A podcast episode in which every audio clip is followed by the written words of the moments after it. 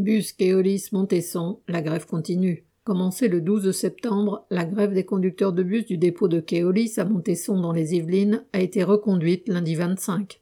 Parmi la centaine de conducteurs que compte le site, la très grande majorité sont en grève et aucun bus ne sort. Tous les matins, dès 4h30, un piquet de grève est mis en place devant le dépôt pour la journée.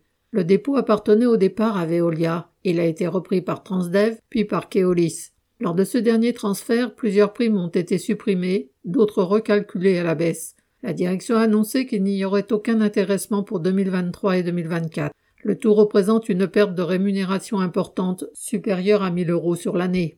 Keolis a aussi diminué les temps de parcours sur les lignes pour intensifier la productivité. Les conducteurs n'ont souvent pas de possibilité de prendre une pause en fin de ligne, ni même d'aller aux toilettes. D'ailleurs, les bouts de ligne sont dépourvus de locaux. Il faut payer de sa poche pour utiliser les sanitaires d'un café voisin. Les grévistes revendiquent une augmentation des rémunérations, primes et salaires, et l'amélioration des conditions de travail et de l'état des véhicules, ainsi que le paiement des jours de grève. Pour le moment, la seule réponse de la direction a été de proposer de lisser sur plusieurs mois le retrait des sommes correspondant aux jours de grève, plutôt que de les enlever d'un seul coup, mais rien sur les revendications. Le patron du site se défausse en expliquant que c'est la concurrence qui l'amène à s'en prendre aux primes et aux conditions de travail, afin de gagner les appels d'offres lancés par Île-de-France Mobilité. Il explique que les résultats déficitaires de la filiale Montesson Argenteuil TVO justifient qu'il n'y ait aucun intéressement. Mais chacun sait qu'un groupe comme Keolis, à 70% propriété de la SNCF, peut rendre une filiale déficitaire artificiellement. Le groupe Keolis est prospère, son chiffre d'affaires est en hausse de 9% en 2022, avec un résultat net de 48 millions d'euros, en hausse de 28 millions par rapport à 2021.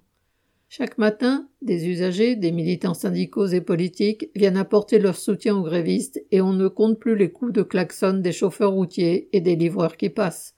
Des travailleurs de la SNCF et de la RATP, des dépôts de bus de Charlebourg, Malakoff, Montrouge sont aussi venus échanger avec les grévistes et constater qu'ils ont des problèmes identiques amplitude des horaires, manque d'effectifs, entretien déficient des bus. Que ce soit dans les entreprises de transport public sous prétexte de l'ouverture prochaine à la concurrence ou dans les entreprises privées, bien souvent des filiales de ces mêmes entreprises publiques, mises en concurrence à l'occasion des appels d'offres, tout est bon pour s'en prendre aux travailleurs. Les liens entre les grévistes et les travailleurs des autres entreprises de transport peuvent être un pas vers une riposte d'ensemble. Correspondant Hello.